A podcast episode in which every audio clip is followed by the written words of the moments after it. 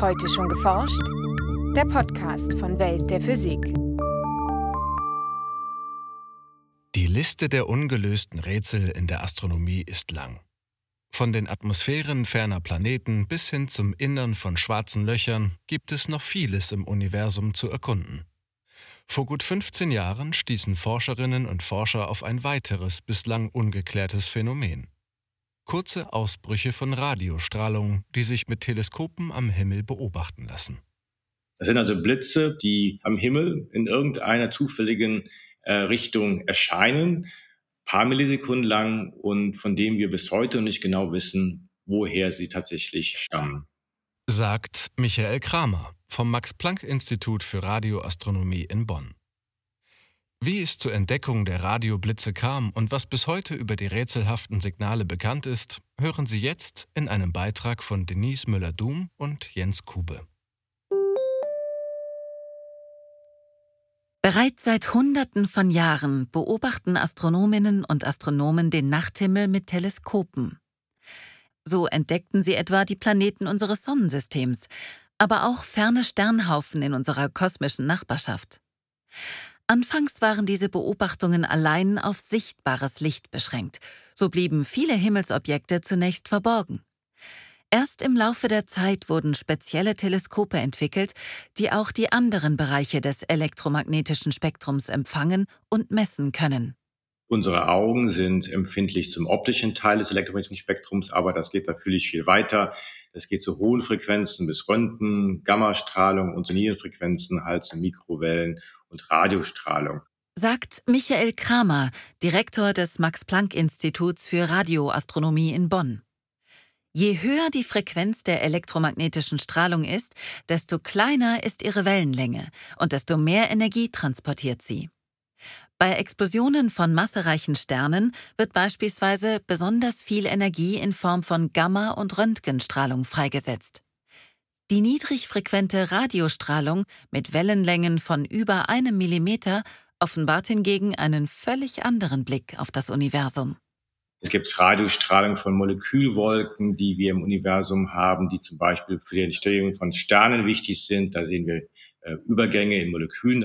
Wir sehen aber auch Radiostrahlung von sehr kompakten Objekten wie sogenannten Pulsaren.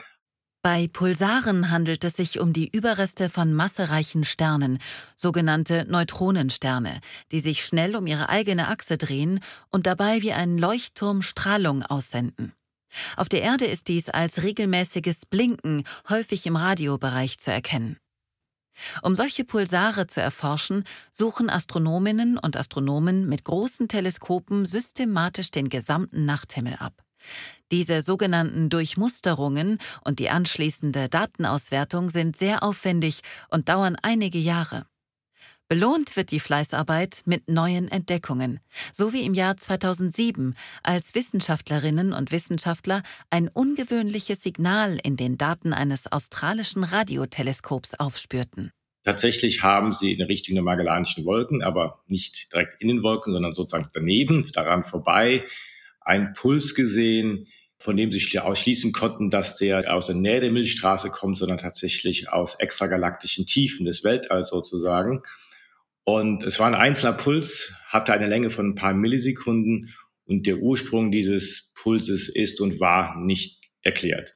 Das Signal ähnelte zwar dem kurzen Aufblitzen eines Pulsars, stammte jedoch aus viel weiterer Entfernung und wiederholte sich auch nicht. In den Folgejahren machten sich Forscherinnen und Forscher auf die Suche nach weiteren dieser rätselhaften Pulse. Sie durchforsteten die Archivdaten mehrerer Teleskope mit speziell entwickelten Computeralgorithmen und machten sich auch mit neuen Beobachtungsgeräten auf die Suche nach Radioblitzen. Das war eine ziemlich aufregende Zeit. Jeder wollte unbedingt weitere solche Pulse finden. Es hat aber tatsächlich ungefähr fünf Jahre lang gedauert, bis man weitere Quellen äh, dieser Art gefunden hat. Wir haben tatsächlich eine Durchmusterung des Himmels gemacht am Südhimmel mit Hilfe des Parkes-Teleskops in Australien, das auch diesen ersten Puls gesehen hatte. Und da haben wir in unseren Daten tatsächlich auf einmal vier weitere dieser Quellen gefunden, dieser Pulse. Die Pulse bekamen daraufhin den Namen Fast Radio Bursts, auf Deutsch schnelle Radioblitze. Und weitere Entdeckungen folgten. Mittlerweile sind mehr als 800 Radioblitze nachgewiesen. Anhand der beobachteten Signale lassen sich typische Eigenschaften ausmachen. Die Dauer eines Radioblitzes beträgt meist nur wenige Tausendstel oder sogar nur Millionstel Sekunden, viel kürzer also als der Wimpernschlag eines Menschen. Innerhalb dieser kurzen Zeit werden große Energiemengen frei, etwa so viel wie die Sonne in mehreren Stunden abstrahlt. Aus den bislang beobachteten Signalen lässt sich außerdem abschätzen, wie häufig das Phänomen im Weltall vorkommt. Statistischen Überlegungen zufolge müssten jeden Tag tausende schnelle Radioblitze auftreten. Ungefähr alle zehn Sekunden würde man einen Radioblitz sehen, wenn man denn weiß, wo man hinschaut. Und das ist genau das Problem. Da die aus zufälligen Richtungen kommen, der Himmel sehr groß ist, man den Himmel nicht gleichzeitig abdecken kann, muss man zufälligerweise gerade in die richtige Richtung gucken. Haben Astronominnen und Astronomen jedoch einen Radioblitz an einer bestimmten Stelle am Himmel entdeckt, behalten sie diese Stelle weiter im Auge. Die meisten Radioblitze bleiben ein einmaliges Ereignis. Es gibt aber eine Anzahl von ungefähr 25, 24 Fast Radio Bursts, die wir kennen, die sich manchmal wiederholen. Das heißt, er kommt aus derselben Richtung am Himmel mit denselben Eigenschaften ein Blitz Wochen später, Monate später, vielleicht auch Jahre später. Das sind wiederholende Radioblitze. Verglichen mit den über 800, die wir kennen, fragt man sich natürlich, sind alle Radioblitze irgendwann wiederholende Blitze? Und wir haben halt nur nicht richtig genug hingeschaut zum richtigen Zeitpunkt. Oder gibt es da tatsächlich zwei Klassen von Radioblitzen? Aktuell wird vermutet, dass es tatsächlich zwei Klassen gibt. Einzelblitze und solche, die sich wiederholen.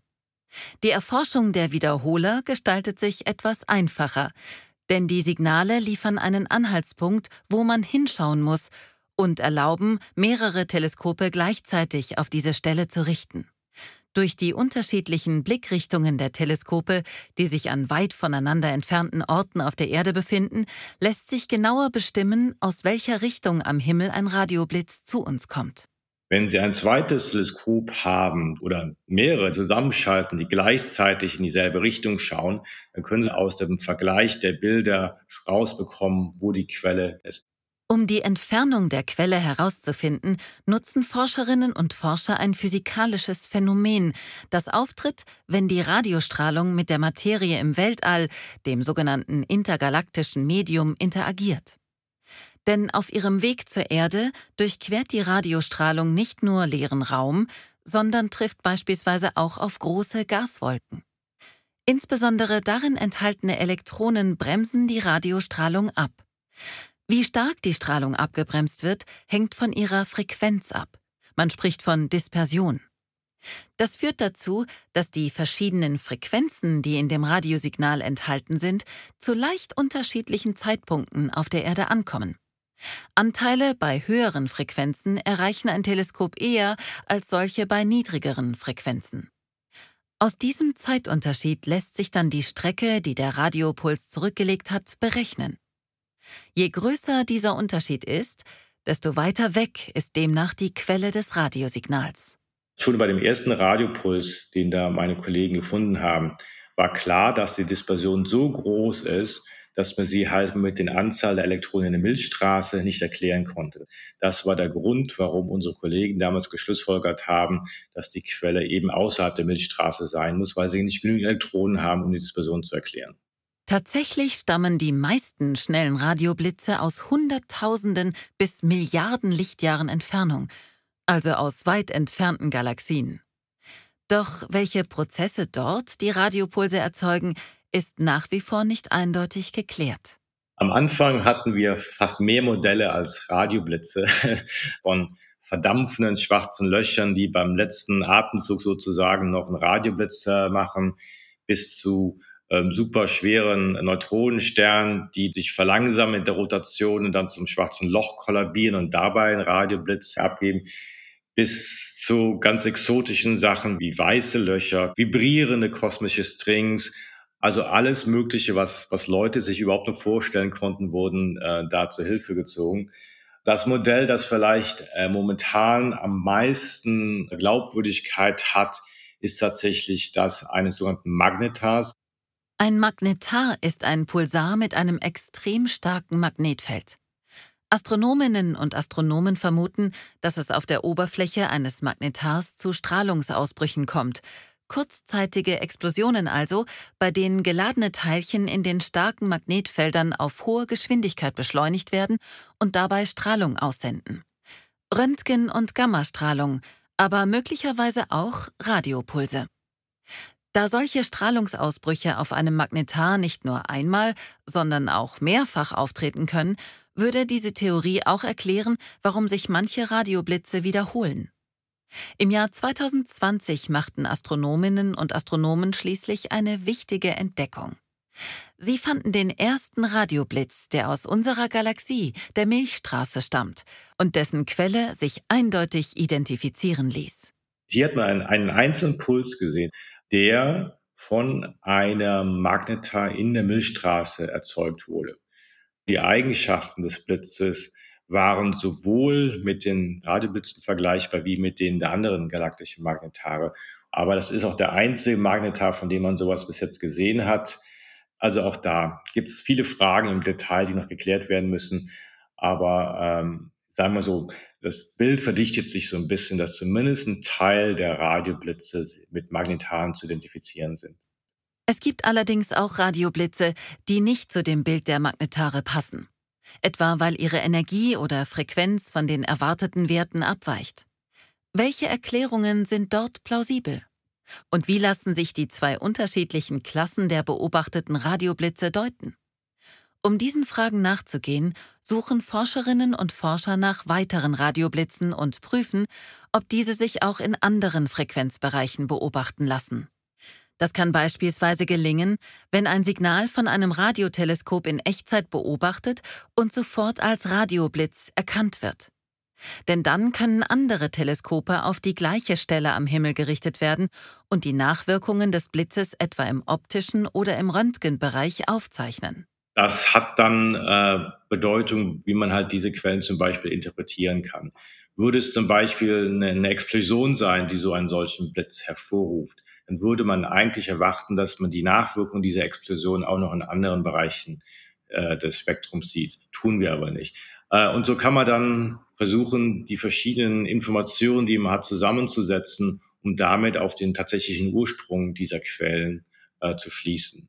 Während viele Astronominnen und Astronomen noch über die Ursachen der schnellen Radioblitze rätseln, nutzen andere diese bereits als astrophysikalisches Werkzeug.